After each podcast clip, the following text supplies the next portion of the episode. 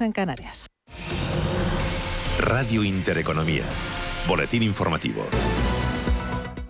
Buenos días. El presidente del gobierno, Pedro Sánchez, recibe este mediodía en Moncloa al canciller alemán Olaf Scholz apenas un mes después de alcanzar la Cancillería. Mario García, buenos días. Buenos días. Sánchez recibirá a Scholz en el Palacio de la Moncloa, donde compartirán un almuerzo de trabajo, tras el que comparecerán ante los periodistas para informar de los asuntos tratados. La reunión se ha concentrado apenas un mes después del relevo de Angela Merkel. El mensaje que se quiere lanzar desde Moncloa es que Sánchez y Scholz tienen una gran sintonía tras haber coincidido en numerosos actos de los socialistas europeos y son las cabezas más visibles, aunque no las únicas, del fortalecimiento de los socialdemócratas en Europa. Sobre la mesa varios asuntos como la preparación de la cumbre de la OTAN que se celebrará en Madrid en junio, la política energética comunitaria, la reforma de las reglas fiscales de la Unión Europea, el pacto migratorio europeo y la amenaza que Rusia supone para Ucrania. Gracias, Mario. Y la ministra de Turismo, Reyes Maroto, ha destacado que este 2022 tiene que ser, dice el año de la recuperación del turismo. Palabras de Maroto en un acto antesala del inicio de Fitur que comienza este miércoles en Madrid y donde la titular de Turismo ha puesto en valor la respuesta del Gobierno en apoyo de un sector especialmente castigado por la pandemia una evolución positiva de estos indicadores que son reflejo de la eficaz respuesta dada a la crisis generada por la pandemia. Como sabéis, desde el Gobierno pusimos en marcha una ambiciosa red de seguridad para proteger el tejido empresarial y el empleo, lo decía Mancio, a través de los ERTES, de las ayudas directas, de los avales SICO, de las distintas líneas de apoyo a la solvencia. En clave política queda menos de un mes para las elecciones en Castilla y León que se celebrarán el 13 de febrero y el debate en la comunidad sigue centrado en las declaraciones del ministro de Consumo Alberto Garzón sobre las macrogranjas, declaraciones que el candidato socialista a la Junta ha tachado de inoportunas. Eso sí, Luis Setudanca ha acusado al Partido Popular de ser el verdadero peligro para las explotaciones ganaderas. Pero el resultado de la política de nada más y nada menos que 35 años de gobiernos aquí del Partido Popular es, por ejemplo, que en los últimos cinco años se hayan, eh, hayan desaparecido 10.000 explotaciones agrarias en esta tierra, que en el último año hayan desaparecido 18.000 cotizantes en el régimen agrario. Eso no es responsabilidad de unas declaraciones del señor Garzón, es responsabilidad de la política del señor Mañueco y del Partido Popular en Castilla y León.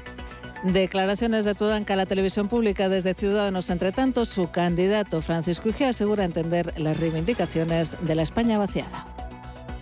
Sí que es verdad que existe el sentimiento, el sentimiento de la desafección, ¿no? El sentimiento en la comunidad es real, de, que somos una comunidad a la que se utiliza eh, y la que siempre bueno, pues es utilizada y en esta ocasión, una vez más, como un trampolín en una carrera sin hablar de los intereses. En los mercados financieros, las bolsas europeas operan en positivo sin la referencia de Wall Street cerrado por festivo tras conocerse que la economía china cerró 2021 con un crecimiento del 8,1% frente al 8% esperado y muy por encima del objetivo del gobierno de más del 6%. Borja Guiar de Amiral Gestión el dato ha sido positivo, así como se esperaba. Es verdad que creo que el dato del, tercer trimestre no había sido tan positivo y eso ayuda a que mejorase el cuarto trimestre.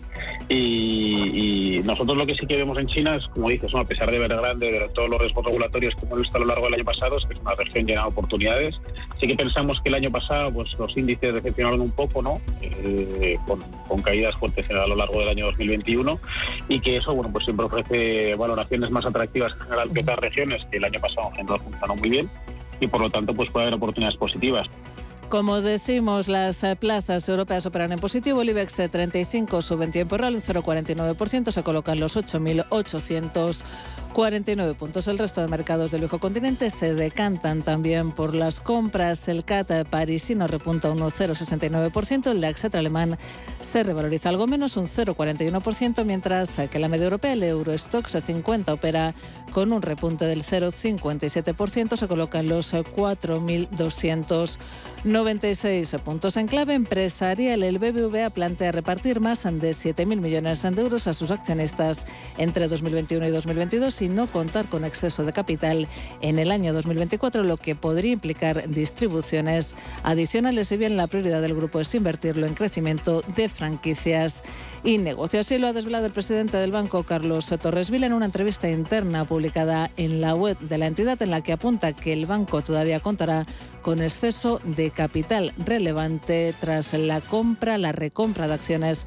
que está ejecutando y la OPA sobre el 50,15% que no posee de su filial turca Garanti. Otras noticias.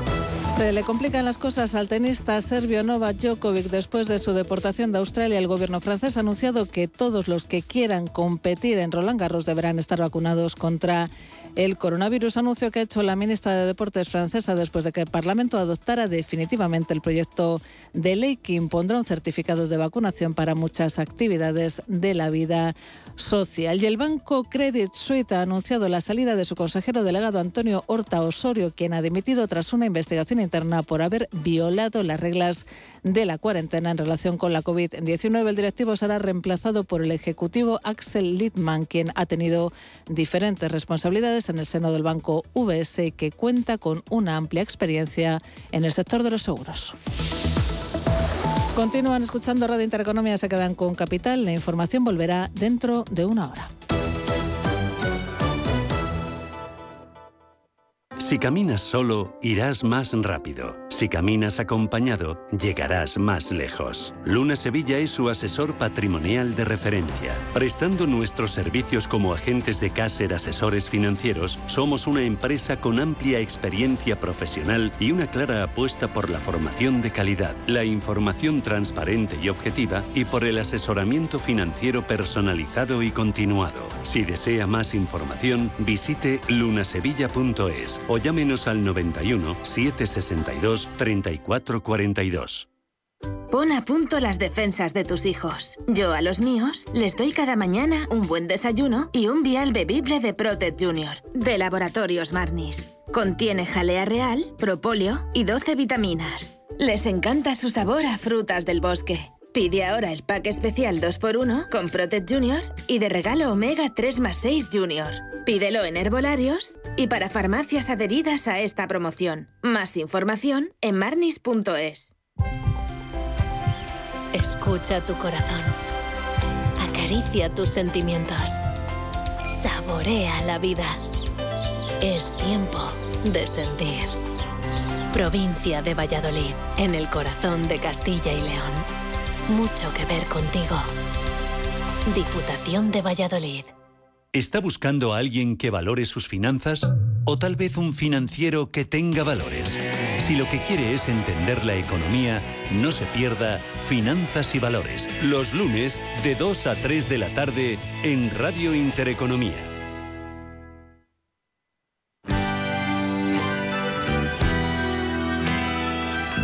Los desayunos de capital.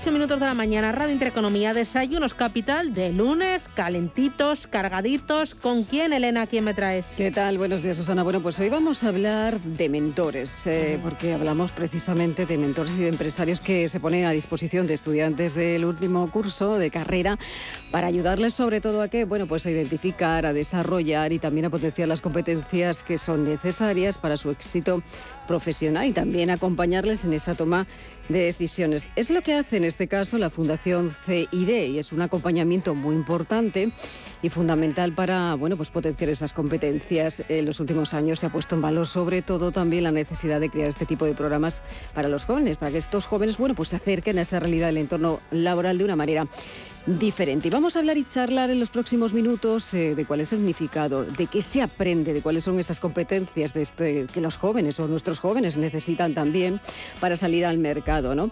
Vamos a hablar por un lado con un mentor, Dionisio Uría, y también con uno de los alumnos de este programa, Rodrigo Jiménez. Dionisio, bienvenido, buenos días, ¿cómo estamos? ¿Qué tal? Buenos días, encantado de estar con vosotros. Igualmente. Y Rodrigo Jiménez es eh, alumno en este caso de uno de esos eh, programas, de esos proyectos. Rodrigo, bienvenido, buenos días. ¿Cómo ¿Qué tal? Buenos días. ¿Qué tal? ¿Bien? aquí estamos bien. Eh, os iba a preguntar una cosa antes de que iniciáramos este, esta conversación, ¿no? Es muy importante, por lo que he leído, ese feeling, ¿no? Entre el mentor y el mentí. Eso es fundamental, Dionisio.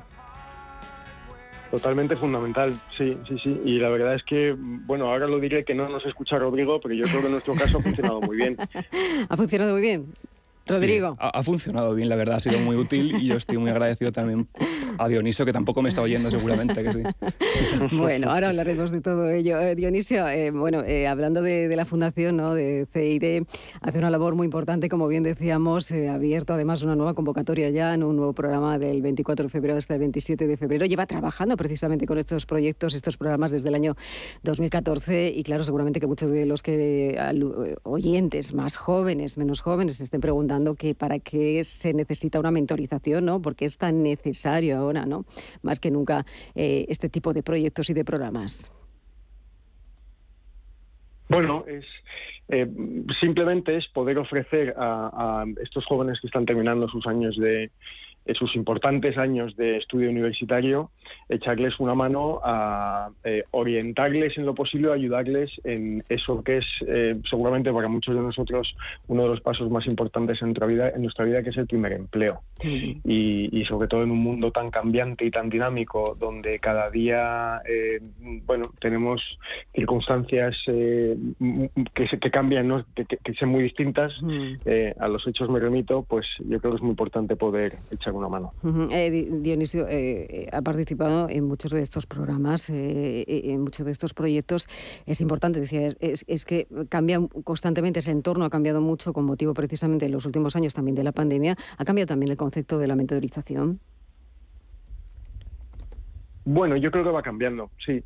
Yo, mira, por ejemplo, uno de los motivos por los que yo me adhería a este programa, eh, nosotros colaboramos con la Fundación CID desde hace ya bastantes años, em, y la verdad es que cuando me propusieron colaborar con este programa, para mí em, no lo dudé simplemente porque yo en mi momento, cuando me tocó pasar por eh, lo que ha pasado Rodrigo, por ejemplo, que es eh, ese salto del mundo académico al laboral, yo no tuve la, ayuda de nadie. En ese momento, la verdad, no, ni siquiera mis padres me pudieron ayudar me, me supieron orientar. Mm. Yo no conocía a nadie que me orientase, me tuve que sacar las habichuelas del fuego, digamos, yo mm. solo, y, me parecía muy interesante pues aquello que yo no tuve, intentar contribuir a, hacerlo hoy en día. Eh, estaba Rodrigo eh, dándote, asintiendo con la cabeza. Eh, Rodrigo, eh, para ti ha sido muy importante haber hecho un proyecto como este, ¿no? un programa como este. Lo terminaste, lo has hecho en el 2021, además. Lo he hecho en 2021, exacto. Sí, yo me gradué este año en este contexto de graduaciones en generación COVID, que ha sido todo muy difícil, pero ya estoy de acuerdo. O sea, yo creo que además los jóvenes cuando acabamos la carrera tenemos un precipicio por delante, ¿no? que no sabemos muy bien cómo gestionar este desorden y este itinerario que la sociedad nos, nos impone. ¿no? Hay que estudiar un máster, hay que saber mil idiomas.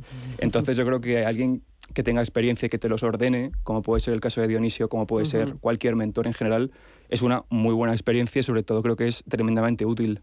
¿A ti, para qué te ha servido? ¿Cómo te ha servido en, el ámbito laboral? ¿Lo ves de una manera diferente eh, antes de que iniciaras un, un programa como este? Yo creo que sí, además, es que en el mundo de la comunicación que viene aquí todos entendemos cómo funciona y lo, y lo, volátil que puede ser. Creo que hay que saber, en cierto modo, cuál van a ser, cuáles van a ser las ramas que tengan mayor empleabilidad, cuáles van a ser las que menos. Entonces, un mentor, como el caso de Dioniso, que está en activo y que además es un alto ejecutivo, te puede dar una visión muy holística, como se dice ahora, ¿no? de, todo el sector y de todas las, virtudes del mismo. Eh, Dionisio, eh, hablamos de los beneficios, hablamos de las virtudes, eh, como decíamos, lleva trabajando mucho tiempo con, alumnos, ¿no? como, como es el caso de Rodrigo. ¿Cuáles son los, los, beneficios, ¿no? si tuviéramos que explicarlo, tuviera que explicarlos, cuáles son los beneficios que aportan estos programas a los alumnos? Bueno, yo creo que básicamente eh, quitar ese miedo que suele haber, como decía Rodrigo, ese precipicio mm. al primer trabajo, entender cómo es el mundo laboral, entender cómo te, bueno, puedes desenvolver en el mundo laboral, eh, pues seguramente también dar alguna eh, connotación de lo que es trabajar en equipo, mm. de lo que es trabajar en un entorno con cierta presión.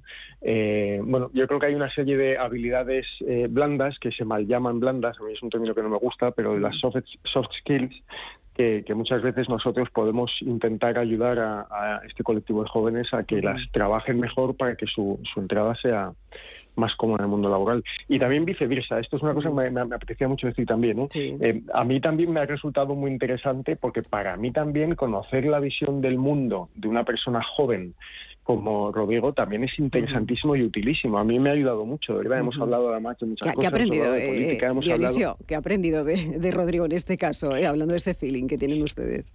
No, pues mira, nosotros, por ejemplo, que nosotros somos una firma para la que eh, la captación de talento es, mm. bueno, una clave y es un elemento muy importante como para cualquier empresa, ¿no? Nosotros somos una firma de servicios profesionales, con lo cual el talento tiene un peso mm. muy, muy importante, ¿no? Pues conocer bien cómo los jóvenes ven el mundo, cuáles son sus mm. inquietudes, cuáles son sus necesidades, qué proyectos tienen a futuro, dónde se ven, eh, cómo ven la política, cómo ven, mm. de verdad ha sido muy interesante y hemos tenido algunas charlas, lo digo yo en ese aspecto, que, yo solo decía, le decía, joder, al final me está beneficiando a lo mejor casi más a mí de lo que te ayuda a ti, ¿no? Pero ha sido muy interesante. eh, Dionisio, eh, nosotros somos una firma que trabajamos, hablamos de mucho de talento, se habla en los últimos años más que nunca, ¿no? De, personas precisamente del, del talento que necesitan ahora las empresas. ¿A cambio cambiado mucho en los últimos años ese talento de, la gente más joven. Viene con una mentalidad muy diferente a lo que podríamos tener nosotros con unos años más. Sí, yo creo que ha cambiado. Yo creo que nos encontramos ante una generación enormemente preparada, mm. eh, pero que debe vivir en un entorno eh, mucho más complejo. Mm. Y eso hace que al final sus, eh, su esquema mental es muy distinto al esquema mental que teníamos muchos pues hace ya años que no quiero nombrar. Mm. Pero, pero sí que ha cambiado bastante. Y, en, ese, en ese trance en el que estamos todos, las empresas privadas como empleadores y los jóvenes como talento recién llegado, yo creo que ese diálogo que podemos tener y esa ayuda y esa colaboración que podemos tener es mutuamente beneficioso. Eh, eh, estaba pensando que, eh, bueno, es importante, ¿no? Pues decía, se exige mucho a, la gente joven, a ese talento joven. No sé si también es el compromiso de, las personas jóvenes, ¿no? El estar preparados, ¿no? Para atender a, ese mercado laboral que tiene, que tiene cada vez mayor competencia. Rodrigo, no sé si tú, en los últimos años, ¿cómo veías tú tu salida laboral? si la ves muy diferente a cómo la ves ahora. O sea, yo creo que hay un problema en España y es que el paro juvenil es estructural prácticamente. O sea, llevamos décadas repitiendo y repitiendo posiciones muy altas en los rankings eh, comunitarios y además la pandemia pues obviamente es un, agravante quizá en este contexto. Y yo creo que como bien dice Dionisio, es que realmente hay un fallo en la ecuación actualmente. ¿no? Eh, los jóvenes estamos más cualificados, sabemos más idiomas, mm. nos desenvolvemos mejor en un ambiente nativo digital y mm. sin embargo estamos peor valorados, peor remunerados. Entonces, mi incógnita siempre es, bueno, o mi miedo, mejor dicho, es cómo va a evolucionar esto, ¿no? Y, qué nos depara el futuro ahora que parece que la COVID se, se, está yendo poco a poco. Bueno, poquito a poco, eso sí, ¿verdad? Poco, más bien poco. Eh, Dionisio, eh, claro, ¿cuáles son los retos ¿no? Eh, actuales de la educación en España ahora mismo? ¿Cuáles son los retos de la educación? Son tantos que tendríamos para mucho rato. Y yo creo que ahí debemos, no sé, a nosotros, por ejemplo, desde como, como empresa privada, eh, apoyamos mucho la educación. Somos una empresa creada por, por académicos.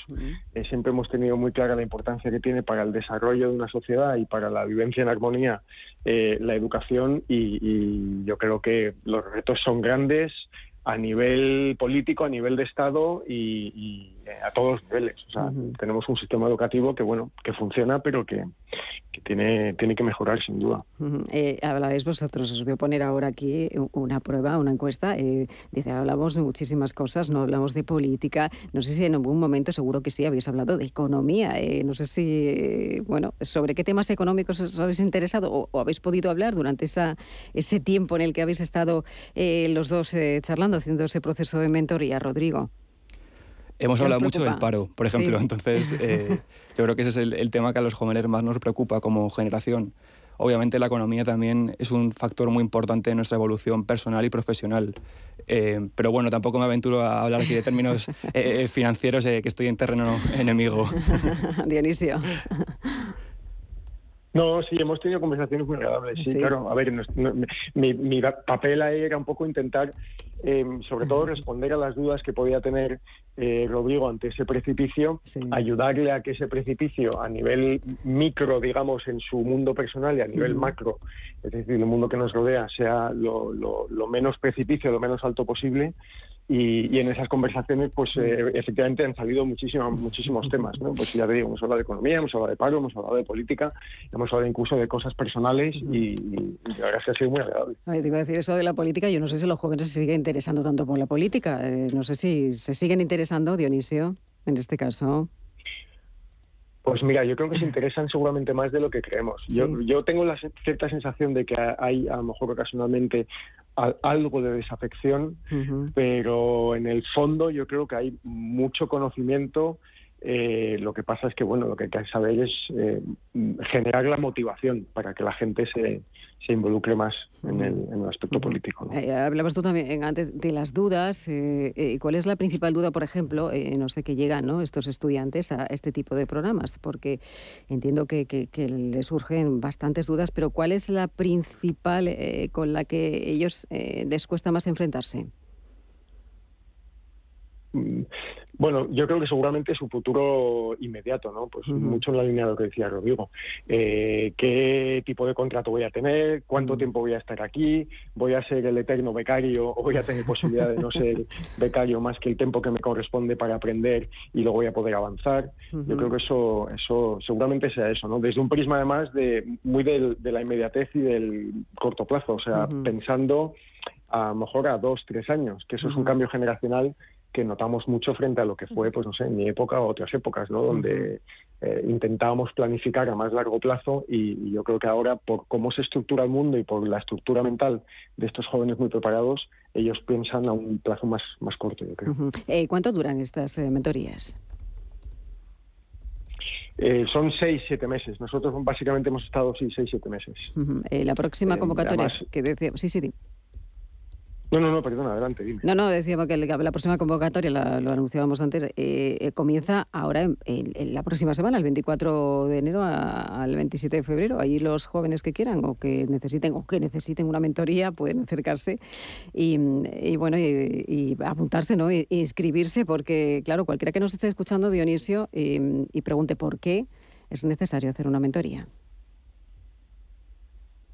Bueno, no sé si es necesario. Yo creo que es eh, es una ayuda colateral que viene muy bien. A lo mejor hay gente que tiene eh, la cabeza ya más colocada, que sabe muy bien hacia dónde tiene que tirar, eh, a lo mejor tiene unos padres que le han podido orientar o tiene, no sé, o sea, yo creo que es un plus. No sé si es algo necesario, pero sí creo que es un plus.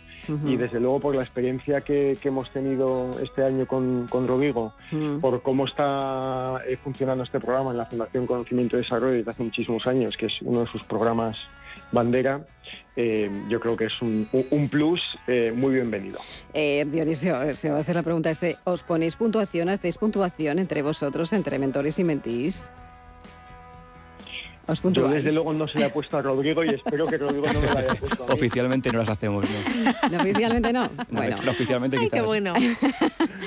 bueno, oye, pues que ha sido un placer, ¿eh? Dionisio, Rodrigo, compartir estos eh, desayunos eh, con vosotros y sobre todo, bueno, pues seguir aprendiendo, seguir avanzando y también seguir aportando, que eso es lo fundamental, ¿no? Yo creo que es lo que se necesita como sociedad también y, bueno, ayudar a estos eh, gente joven, ¿no? Que llega a este entorno laboral y que, bueno, pues que no sabe muchas veces cuál es su competencia, que ese es uno de los principales problemas. Se estudian, pero luego al final no saben hacia dónde se van a desarrollar, que es uno de los principales problemas, Dionisio.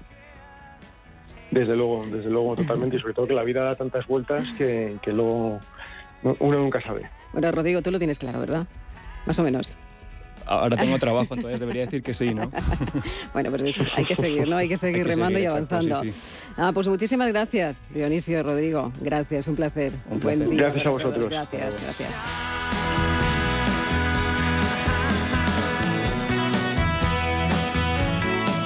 Escucha, invierte, gana. Capital Intereconomía. Como gestora líder mundial, Janus Henderson ofrece un alcance global combinado con las soluciones a medida que se esperan de un socio local. A través del conocimiento compartido con nuestros clientes, les conectamos con las ideas de nuestros expertos para que puedan tomar las mejores decisiones de inversión. Janus Henderson, Invested in Connecting. Capital en riesgo. Más información en janushenderson.com. ¿Qué tal con la que está cayendo? intentando recortar, pero lo fijo es lo fijo. Es que estas facturas no pueden estar bien. Deberías conocer NES. Nos consiguieron hasta un 40% de ahorro en facturas. NES como el Lagonés, empresa experta en conseguir ahorros energéticos, desarrollan planes de eficiencia y realizan auditorías energéticas. NES es un gran gestor energético. Si no estás con verdaderos profesionales, perderás dinero. NES gana solo si tu empresa ahorra. Infórmate en NES.es y conviértelo en tu partner energético. ¿Interesado en bolsa? ¿No quieres pagar comisiones? XTB es tu broker. Compra acciones y ETFs en cualquier mercado con 0 euros de comisión hasta 100.000 euros. Abre tu cuenta 100% online en solo 15 minutos. XTB.es. Riesgo 6 de 6. Este número es indicativo del riesgo del producto, siendo 1 indicativo del menor riesgo y 6 del mayor riesgo. Porque el futuro ya está aquí. Porque la inversión necesita transparencia. Porque existe un ecosistema digital. Porque las criptomonedas ya conviven con el dinero tradicional. Por esto y por mucho más, Radio Intereconomía ha creado la serie de programas My Economy. De lunes a viernes a las 3 de la tarde. Damos voz a los nuevos mercados y tendencias de la era digital.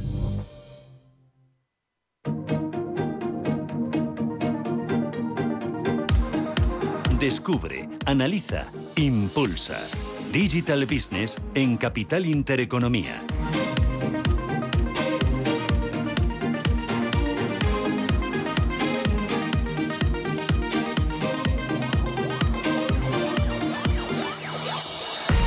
Esto es Radio Intereconomía, Capital Intereconomía y aquí arranca nuestro Digital Business que tiene una vocación formativa pero también informativa, cogiendo la actualidad de cada semana que toca pues a la tecnología blockchain, al ecosistema eh, de los activos digitales, al tema de la tokenización, el metaverso, los NFTs, pues vamos a intentar formarles y también presentarles toda la actualidad de la semana. En esta aventura, para, analizar, para poner sentido común, criterio, rigor, eh, nos acompaña Antonio Rodríguez Furones, que es Senior Advisor y consejero independiente y es profesor asociado de estrategia del IE Business School. Antonio, ¿qué tal? Buenos días, bienvenido.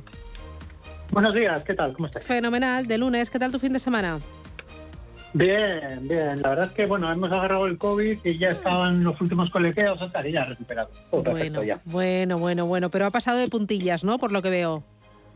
Sí, ha pasado de puntillas. Los que somos rudos hombres del norte, estas cosas no nos nada. Me encanta. Eh, y me acompaña también en esta aventura Juan Riva, que es presidente de Asotec. Eh, Juan, ¿qué tal? Buenos días, bienvenido. ¿Qué tal? Buenos días, ¿cómo estáis? Eh, fenomenal. Oye, Juan, para que el oyente te, os identifique, ¿qué es Asotec y qué es lo que hacéis en Asotec, en esta asociación recién creada? Pues mira, eh, la Asociación de Talento Tecnológico de España, que hemos creado entre 15 escuelas de tecnología por todo el territorio y lo que hacemos es formación en tecnología desde la más nueva a la más tradicional. Mm, ¿Y formación dirigida a quién? Pues dirigida especialmente a, perfiles, te diría que de 20 años para arriba, em, gente que quiera un poco renovarse o cambiar, lo que se llama el upskilling o, o cambiar un poco de, rango em, actual de trabajo o que quiera aprender iniciarse nuevas oportunidades que en el mercado de la tecnología, que es el mercado que más está creciendo en empleabilidad en España, en fin, un, nuevo mundo por aprender. Mm, bueno, eh, vamos a hablar de tecnología, hoy vamos a hablar de nuevos proyectos, ideas y sobre todo yo quiero mirar a este 2022 que está recién estrenado para hablar un poquito de, tendencias eh, en metaverso, en blockchain y también en criptoactivos. Y justo, eh, Antonio, quería empezar contigo con tema criptoactivos porque hoy mismo hemos conocido que la Comisión Nacional del Mercado de Valores va a exigir que la publicidad sobre criptoactivos sea clara, equilibrada, imparcial y no engañosa. Hoy el Boletín Oficial del Estado publica una circular de la CNMV relativa a esa publicidad sobre criptoactivos presentados como objeto de inversión, que va a entrar en vigor en un mes. ¿Qué te parece eh, em, este empuje por parte de la Comisión Nacional del Mercado de Valores y, en qué sentido em, eh, va a beneficiar al, usuario, al cliente, al, inversor? Yo creo que esto es una prueba, una vez más, de, cómo la tecnología en muchas ocasiones va por encima de lo que es el marco legal y lo que son los propios principios regulatorios de la actividad general, ¿no? de la economía y demás. La verdad es que esta circular, en líneas generales, habrá que ver, porque como siempre, lo que es la letra pequeña es donde está el truco de estas cuestiones, pero a nivel general yo creo que el mensaje es claramente positivo, es decir, tenemos que asumir que existe todavía un gap a nivel formativo dentro de lo que son los potenciales inversores en cuanto a lo que es el funcionamiento de los criptoactivos, sea, no solo las criptomonedas, sino los criptoactivos en general, y que duda cabe que se está generando ahora pues mucha publicidad, en ocasiones claramente engañosa, que trata de aprovechar pues esas grandes expectativas que la economía en general tiene puesto sobre este estas nuevas eh, herramientas de inversión, estas nuevas posibilidades de inversión, etcétera, pero que es necesario suplir pues con, con, formación, ¿no? con información específica para que el inversor pueda tomar esas decisiones de una forma absolutamente consciente. Más aún cuando además estamos hablando de que todo lo que es el mercado de criptomonedas, de criptoactivos, pues tiene también un componente global muy relevante. Tú puedes agarrar e invertir en criptomonedas a partir de, de, pues, plataformas de exchange con wallets que están deslocalizados fuera de España, etcétera, y eso aún más puede facilitar que personas sin escrúpulos no pues puedan mm. estar aprovechándose de gente con, poca información. Entonces yo en líneas generales considero que es una buena noticia, quizás llega un poco tarde, pero en cualquier caso siempre hay que ser bastante prudente y esperar un poco a la letra pequeña a ver el efecto que puede tener y demás. En cualquier caso, además, esto también tiene un efecto positivo sobre aquellos gestores que están desarrollando eh, productos basados en criptoactivos eh, de una forma seria. Claro, esto lo que permite es discriminar dentro de, de, las distintas ofertas que se están generando aquellas que son serias, estructuradas, que tienen sentido, que tienen recorrido, que dan seriedad ¿no? dentro de la, inversión en estos activos, de aquellas que pueden ser realmente oportunistas, especulativas y poco claras.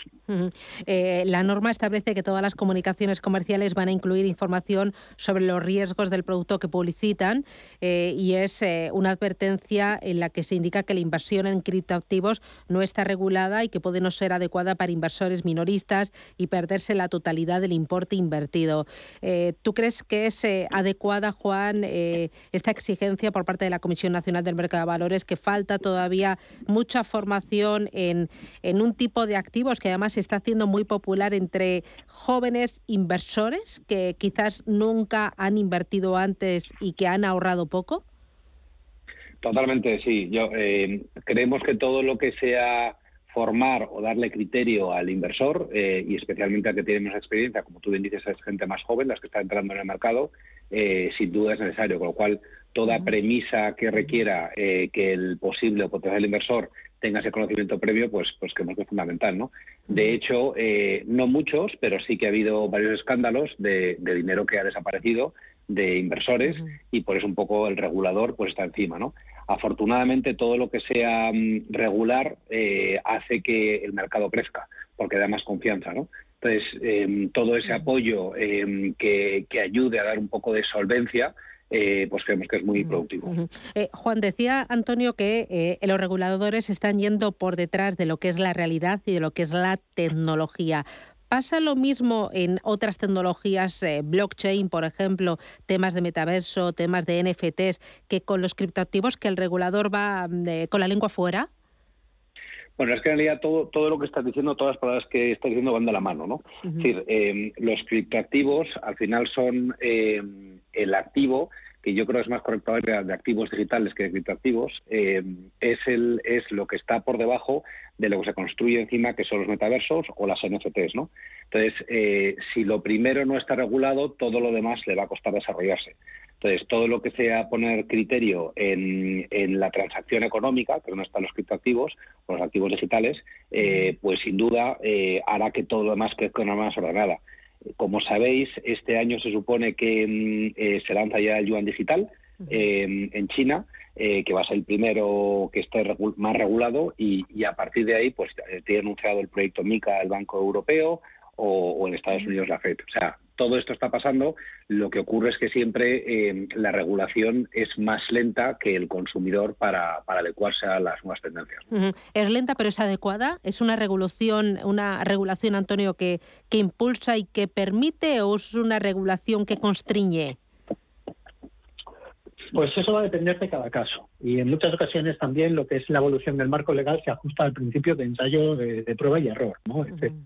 Eh, en principio uno podría pensar de que ya que vamos detrás de la tecnología y ha pasado cierto tiempo, mientras que se han ido desarrollando pues cualquier elemento, ¿no? Podemos hablar de blockchain, pero podríamos hablar también de, inteligencia artificial, por ejemplo, de cualquiera de estas tecnologías disruptivas que tenemos hoy en día. Entonces, si el regulador va por detrás, podríamos decir que puede, entre comillas, haber estado utilizando ese tiempo de retraso para precisamente hacer la, mejor regulación a partir de lo que ha podido investigar en ese periodo de tiempo desde que la tecnología se ha generalizado hasta que se está estableciendo el marco regulador. Sin embargo, lo que nos dice la, la realidad es que en ocasiones sí que es propicia y se generan, por ejemplo, en el entorno de tecnologías de registro distribuido, eh, marco, un marco legal que resulta amigable, en ciertos países es así, y sin embargo hay ocasiones en las que el marco legal que se genera eh, por, por distintos motivos, que podríamos hablar eh, largo y tendido dependiendo del caso, en ocasiones falta de formación, falta de conocimiento, en ocasiones pues determinados intereses más, más de índole política y tal, acaban generando un entorno legal que es constriñe las posibilidades de desarrollo de la tecnología. Y además, no debemos de olvidar nunca que eh, estas tecnologías que estamos poniendo ahora sobre la mesa, las que apuntado también Juan, los que del metaverso y demás, son, son cuestiones que son, digamos, de alcance global. Y el marco legal en el que nos seguimos moviendo siempre tiene esa escala nacional. Aquí en la Unión Europea, a nivel confederal, ¿no? que supone la Unión Europea, podemos tener un marco más regional, ¿no? pero al fin y a la postre lo que es el, el marco legal que tiene peso es el nacional. Y en ese sentido, en ocasiones hay países que tratan de poner puertas al campo cuando eh, si estas actividades se permiten o se facilitan en otros países, pues la propia evolución, el desarrollo tecnológico se puede concentrar en esos países donde el marco legal resulte más favorable. Eh, y Juan, ¿Europa y España le ponen puertas al campo o, España es de los que son friendly con, con eh, todas estas nuevas tecnologías? Lo digo por el sandbox, ¿no? Que ya va en la segunda edición. Pues mira, eh, eso, eso, no, eso es siempre relativo, ¿no? O sea, si vamos rápido o lento, siempre relativo que te quieras comparar. Eh, si te comparas con el mercado o el uso que hay, te diría que, somos lentos. Eh, si te comparas con otros territorios, igual somos más rápidos. yo creo que mm, no, no, no quiero poner un, calificativo a, a, la velocidad que está yendo, pero sí creo que eh, el que se mueva más rápido va a ser, captar, va a ser capaz de captar mayores oportunidades. Y el ser capaz, como está haciendo territorios físicos, en Estados Unidos, por ejemplo, hay una guerra entre Florida y el estado de Nueva York para, para hacer un hub eh, de, de criptoactivos, eh, porque al fin y al cabo es un, es un eje que, que, absorbe mucho dinero y muchas oportunidades. ¿no? Te cuenta que ahí eh, va de la mano tanto el desarrollo de la tecnología como la inversión de venture capital que va detrás y al fin y al cabo todo eso, el marco jurídico que se ponga alrededor, pues hará que se dinamice más o menos rápido. En general, eh, si comparamos a nivel global con los demás territorios, Europa va por detrás, eh, tanto de China como de Estados Unidos. si detrás, pero más seguro no, pues está por detrás. ¿China va muy por delante, Antonio? Al menos en lo que son monedas digitales, sí, ¿no? En el lanzamiento de ese yuan digital sí que va muy por delante de, Europa y, de Estados Unidos. Europa es lenta.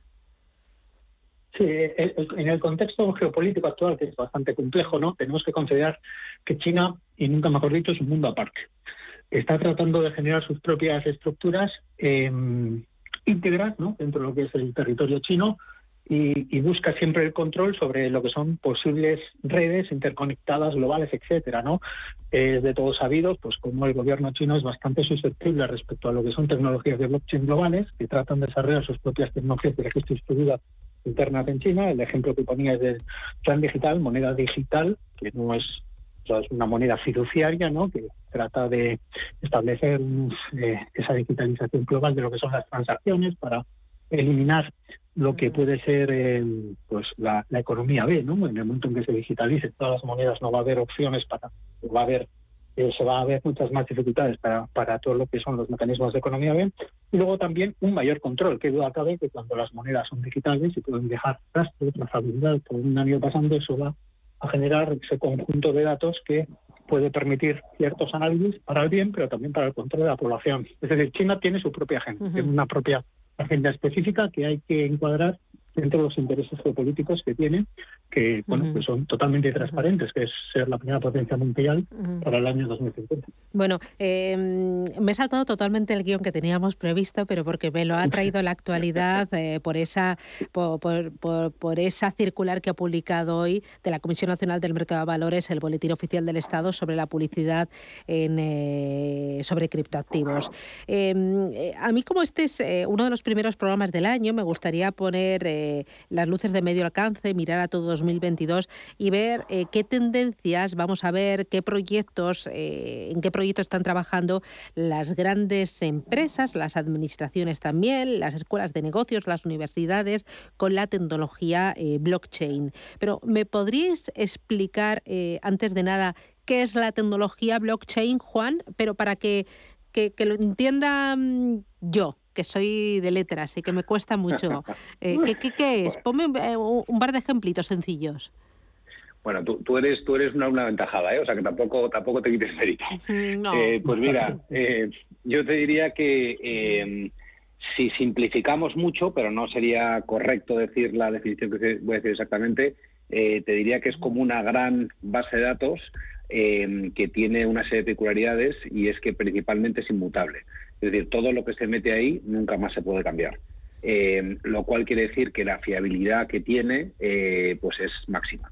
Entonces, em, al final, como eh, la palabra dice blockchain, son una cadena de cajitas, de bloques, y esos bloques se van llenando con una información que cuando se cierra ese bloque nunca más se puede cambiar. Entonces, em, esa información que está en ese bloque a su vez es pública en eh, millones de ordenadores, por simplificar. Entonces, ¿qué quiere decir esto? Que todo lo que sea gestión de información es eh, lo más eficiente y detrás de eso que es yo creo que el gran cambio con de la web actual con la con la 3.0, que es decir, lo que está llegando ahora, es la transacción económica. Es decir, la capacidad que tú tienes de meter eh, dinero por detrás de ese de esa transacción que ha habido y, darle un dato fidedigno, pues es, es máxima. Con lo cual, eh, yo sé que a la hora de hacer un pago, si yo te voy a hacer un pago a ti, eh, inmediatamente el sistema es capaz de ver si en mi cartera hay dinero para pagarte a ti y una vez se ha hecho, ese dinero ha salido de mi cuenta, lo tacha y lo mete en la tuya. Eso digamos que es transparente para millones de ordenadores. Entonces, si ahora queremos em, proyectar usos de eso, pues hay, eh, pues mira, un ejemplo que a mí me gusta es, por ejemplo, lo que utiliza mm, eh, registros de, de propiedad intelectual, eh, o, registros de, en Estados Unidos que están haciendo eh, compra-ventas de inmuebles. Eh, en fin, hay, hay y da por supuesto lo más utilizado que son las, las criptomonedas, ¿no? que es que es Bitcoin, que es un poco la, la gran eh, referencia en términos de uso. Em, ¿Qué tendencias vamos a ver, Antonio, en, tecnología blockchain en este año 2022? ¿Por dónde van los tiros? Bueno, eh, a nivel de, digamos, lo que sería blockchain, yo creo que se va a seguir evolucionando lo que es la parte correspondiente a las criptomonedas, ¿no? Cada vez ese uso se está generalizando. Ahí se va a poner también de manifiesto hasta qué punto realmente las criptomonedas o qué criptomonedas, ¿no? porque están surgiendo también muchas, ¿no? y también mecanismos como los stablecoins, etcétera. Es decir, yo creo que va a ser un año en el cual el tema de las criptomonedas se va a filtrar, se va a filtrar mucho y van a quedar aquellas que pueden resultar realmente las más útiles. ¿no? Y va a haber un gran debate alrededor del valor que realmente pueden aportar las criptomonedas a, a la economía real, no más allá de lo que puede ser como en ocasiones está sucediendo, un activo financiero claramente especulativo. Entonces, yo creo que hay un gran debate que se abordará desde el punto de vista de blockchain alrededor de las criptomonedas. Y otro de los temas que yo creo que va a ser, otros dos temas que van a ser muy relevantes en lo referente a blockchain a lo largo de este 2022, va a ser el ir desarrollando soluciones más allá de lo que son las criptomonedas, aprovechando estas posibilidades que anticipaba de, de blockchain, dentro de lo que es ya más la, la economía productiva, ¿no? Es decir, eh, yo creo que ya se están empezando a desarrollar ciertos casos de uso que van teniendo recorrido, que aunque están todavía en una fase muy inicial, pueden generar, impactar, aumentar notablemente lo que son las eficiencias en los modelos productivos, ¿no? desde el punto de vista de un concepto de desintermediación. Es decir, del mismo modo que Internet en su momento lo que hizo fue acabar con aquellos intermediarios cuyo valor añadido era simplemente agregar oferta y demanda, podemos pensar en las tiendas virtuales y, cómo ha esto ha afectado a las tiendas de barrio de toda la vida, pues eh, blockchain puede acabar generando también un elemento de desintermediación sobre aquellos intermediarios cuyo valor añadido fundamental sea darse, es decir, ser fedatarios, garantes de que una determinada transacción de información pues eh, se ajusta a lo establecido. Estos mecanismos tecnológicos de registro de información alrededor de la fiabilidad que ha explicado previamente Juan, lo que hace es que podemos dejar, podemos automatizar esa función que inicialmente pues hacían X intermediarios, ¿no? Y eso puede mejorar notablemente en tiempo y en costes las posibilidades, por ejemplo, a nivel de cadenas de suministro o a nivel de procesos mucho más elaborados. Y eh, luego la otra pata que está desde el punto de vista de blockchain sobre la mesa es el impacto del metaverso. Claro, todo el mundo está hablando últimamente de eso. Bueno, metaverso, metaverso es de lo que más hemos oído hablar en diciembre y en este arranque de año. Eh, eh, ¿Qué oportunidades ofrece la tecnología blockchain, Juan? ¿Tú cómo lo ves? Pues mira, solo una vez os cuento que em, esta semana, por primera vez en la historia, em, las búsquedas en Google de, las NFTs, que sabéis que es un poco subyacente de metaverso, han superado las de criptoactivos, como, uh. como anécdota os cuento. O sea, que efectivamente, como bien dice Antonio, es, es un poco la patata caliente que, que, como tendencia yo creo que el 2022 va a arrasar, la verdad. Eh, eh, el volumen de interés que está entrando en el, en el sector y el mercado es, es brutal. Con lo cual, si me dices cómo qué tendencia puede haber, te diría que sin duda para mí el 22 es, es el metaverso y las NFTs. Bueno, pues a lo largo de este 22 podremos hablar del metaverso, de las oportunidades de los principales actores, eh, de oportunidades de inversión y y, bueno, qué, es lo que va a suponer para, para las empresas. Juan Riva, presidente de Asotec y Antonio Rodríguez Furones, eh, senior advisor y consejero independiente. Muchísimas gracias a los dos por formarnos y por vuestra opinión. Cuidaros y ya por el lunes. Feliz semana. Adiós. Feliz semana, gracias. Feliz semana. Gracias. Un abrazo.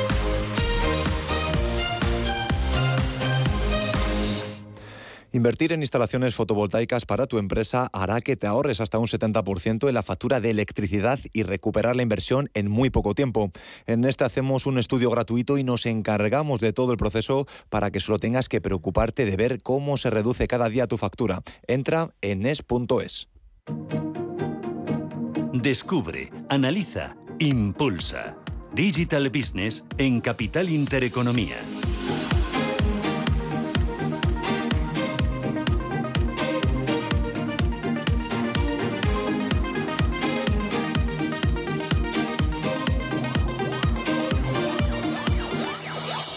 Bueno, ya se ha aprobado, ya es una realidad el kit digital para pequeñas y medianas empresas. Se van a conceder fondos europeos a las compañías por hacer una web, tener redes sociales, tienda online.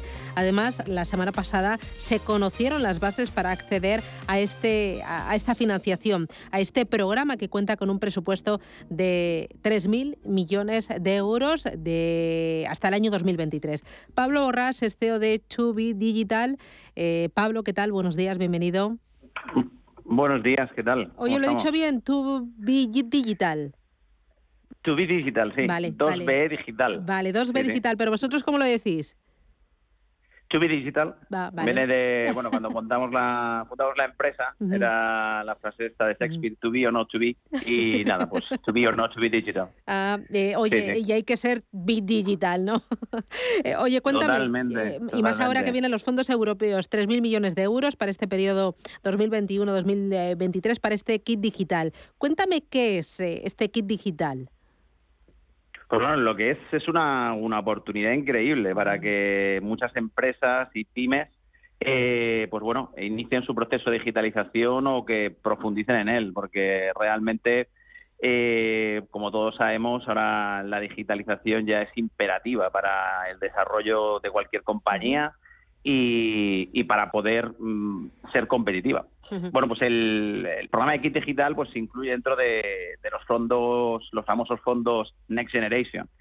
y, el objetivo fundamental, pues bueno, pues es ayudar a las, a las empresas y a, y a las microempresas, precisamente a lo que decía, a buscar soluciones que ayuden a, digitalizarse y que en cierta manera pues reduzcan el impacto que ha tenido la, la pandemia. Y bueno, pues son unas ayudas que se, que se tramitan o se ejecutan a través de lo que se llama un bono digital, y el importe máximo al cual pueden acceder las empresas llega hasta 12.000 euros. y, y, bueno, esa cantidad de dinero pues varía en función del tamaño de la, de la empresa, o sea, en función de, de cómo de grande sea la empresa, pues puedes aspirar a estos eh, 12.000 euros. O sea, y, y, el tamaño lo van a medir en base al número de empleados. Entonces, ¿qué hacen? O sea, ¿cómo se, cómo se establecen estas ayudas? Pues bueno, pues las pequeñas empresas que estén entre 10 y menos de 50 empleados, pues pertenecen a un segmento. Ese segmento pueden aspirar hasta una ayuda de 12.000 euros. Las empresas que vayan entre 3 y 10 empleados, pues hasta 6.000 euros. Y las empresas o microempresas que estén conformadas, bueno, pues una empresita de tres empleados, un autónomo, pues hasta, hasta 2.000 euros. Y, y, todo esto, pues se, se, se, ejecuta o se accede a ellas a través de, de los llamados agentes digitalizadores. Que esto es una, una, una novedad bastante interesante en dos puntos, porque en cierta manera lo que se está buscando con estas ayudas es que los eh, proveedores que van a ejecutar toda esa estrategia de servicios de digital, que hablaré de ella, eh, pues tengan una estructura, una experiencia que, efectivamente les acredite como expertos en el desarrollo de, soluciones de plataformas de comercio electrónico, de estrategias de marketing digital, de analítica. Y, después otra novedad también muy interesante es que eh, los beneficiarios de estas ayudas no tienen que adelantar eh, el dinero, sino que una vez que se ejecute ese trabajo y se emita la factura, será ese agente digitalizador acreditado el que solicitará a la administración pues que le abone pues esos trabajos realizados. Y o sea que la verdad que es bastante, bastante interesante. Vosotros ayudáis a las pequeñas y medianas empresas a saber eh, cómo solicitar y qué proyectos presentar para acceder a este tipo de ayudas. Efectivamente. O sea, eh, lo que es la, mm, la ayuda en sí, la verdad que está muy bien explicada en cuanto a cuáles son los requisitos, que son muy, muy simples, pero evidentemente, como decía, nosotros eh, echamos una mano en todo y, buscamos, pues bueno, cuáles son las mejores soluciones que pueden implementar en base a las que están ofertadas. Pero bueno, como te decía, los requisitos son muy sencillitos. O sea, lo primero que hay que hacer es ir a acelerapime.gov.es barra kit digital si tenéis alguna duda, pues bueno, se, eh, ponéis Acelera Pyme y ahí directamente eh, podéis acceder a la información. Entonces, ahí se hace un test de, madurez digital, en donde se evalúa en qué situación está la empresa. Después, otro requisito, pues eh, certificar que efectivamente es una, una pyme o una pequeña empresa, que se está al corriente de las obligaciones tributarias, bueno, pues requisitos para, para todas las subvenciones. y, y el criterio de concesión pues es una únicamente va, va, por orden de presentación. Por eso sí que es importante que las empresas que estén interesadas pues bueno pues que aunque hay un volumen de fondos bastante importante como decías pues bueno pues tengan, tengan en cuenta que tienen que, correr, porque es hasta que se gaste el dinero. Porque aún hay mucha pequeña y mediana empresa que necesita dar ese salto digital. ¿Vosotros notáis que, todavía hay un déficit de, incorporar pues eh, esa tienda online, esas redes sociales, esa web a, mucho negocio? Sí, eh, o sea, tenemos un, un, gap digital bastante importante. Eh, a ver, es cierto que las empresas han ido evolucionando y la mayoría de ellas, no por decir todas, tienen su web y, algunas de ellas gestionan sus redes sociales, pero lo que siempre digo, falta un punto más de profesionalización. Mm. O sea, el mercado digital cada vez es más competitivo, es, evidentemente genera una serie de oportunidades increíbles, pero para poder ser competitivos hay que dar un, paso más. O sea, ya no vale tener una web, eh, que la dejemos y que sea como un catálogo, eh, ya no vale publicar post en redes sociales informando pues del no sé del, día a día de tu empresa sino que hay que establecer una estrategia de fondo una estrategia de fondo que permita en base a unos objetivos comerciales eh, definir qué queremos hacer eh, qué buscamos y qué rentabilidad porque uno de los temas más eh, recurrentes a la hora de, visitar a empresas y, y hacer consultoría con ellos es que si bien es cierto que todos entienden que tienen que hacer eh, una inversión en digital, la mayoría de ellas eh, la toman todavía como un gasto y esto no es. O sea, lo tienen que tomar como una inversión, pero para que realmente sea una inversión hay que invertir tiempo y, dinero y profesionalizar y dejarse asesorar. Eh, una cosa más, eh, Pablo. Muchas veces cuando hablamos con eh, pues patronales, con autónomos o con responsables, el otro día con el responsable de la COE de, temas de fondos Next Generation, nos decía que existe el riesgo no de que el dinero se dé, que, ya se ha dado, sino que luego no se ejecute el presupuesto. ¿Vosotros teméis que, no haya suficientes proyectos que se presenten y que finalmente quede dinero sin, sin ejecutar? Pues no sabía contestarte, yo espero que no. Nosotros aquí en Tu Digital vamos a hacer todo lo posible para que el mayor número de empresas eh, conozca de estas ayudas y les vamos a invitar a que participen en, este proceso de, digitalización y, bueno, eh, yo creo que también eso es parte de, de la comunicación que se tendría que, incentivar por parte de las administraciones, porque estoy seguro que, muchas empresas estarían encantadas de, conocer este servicio. Fantástico. Pablo Borrasteo de 2B Digital, muchísimas gracias y enhorabuena y a seguir ayudando a las pequeñas y medianas empresas. Un abrazo, feliz día. Adiós. Muchas gracias. chao.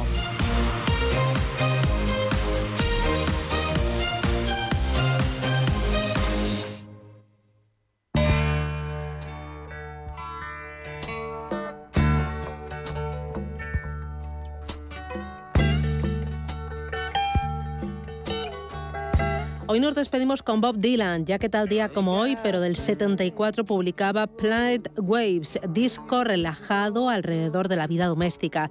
Pese a no estar considerado uno de sus grandes discos, una obra que contiene Forever Young nunca será menor fue el primer álbum de Bob Dylan que alcanzó el número uno en las listas de Estados Unidos. Con él y su música nos vamos. Hasta mañana a las 7.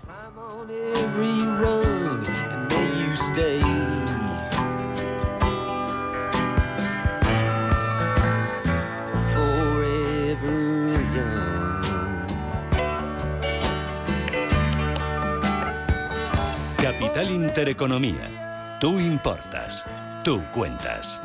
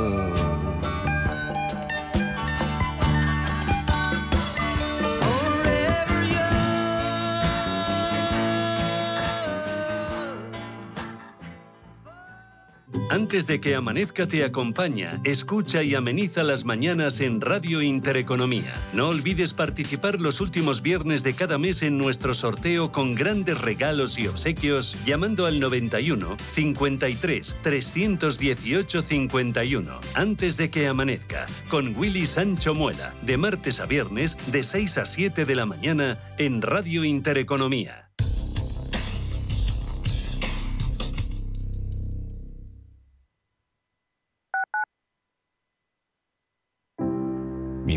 De toda la familia, organizaba y decidía por todos.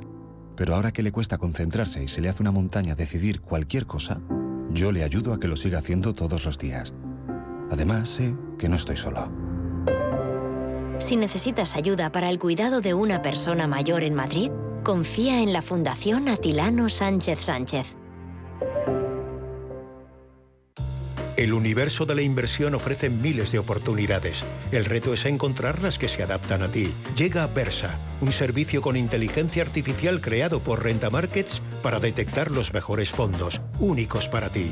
Versa te acompaña en tu inversión. Pruébalo en versagestión.com. Si eres emprendedor, profesional o empresario y quieres estar al día en los temas que afectan a tu empresa, Cultura Emprende es tu programa. De la mano de Alejandra Rompedrique, Víctor Delgado y Ángel Calvo Mañas, conocerás las experiencias de otros empresarios y estarás al día en marketing, formación, tecnología, fiscalidad, eventos y más. Los viernes de 7 a 8 de la tarde en Radio Intereconomía. ¿Dolores, cansancio, fatiga? Por primera vez, Silipeptan Forte Plus de Laboratorio Sanroch. Con un solo sobre al día le ofrece la acción combinada de 8 gramos de colágeno, silicio, magnesio, MSM y vitamina C. Silipeptan Forte Plus, su gran aliado para aliviar el dolor y mejorar la movilidad de sus articulaciones. De Laboratorio Sanroch, porque tú eres lo primero. Restaurante Inari Moraleja, tu japonés del Soto de la Moraleja junto al restaurante Kionansui. Comprometidos con la calidad, comprometidos con su seguridad. Reservas y pedidos en el 910 070356 o en grupoinari.es. Un restaurante del Grupo Inari.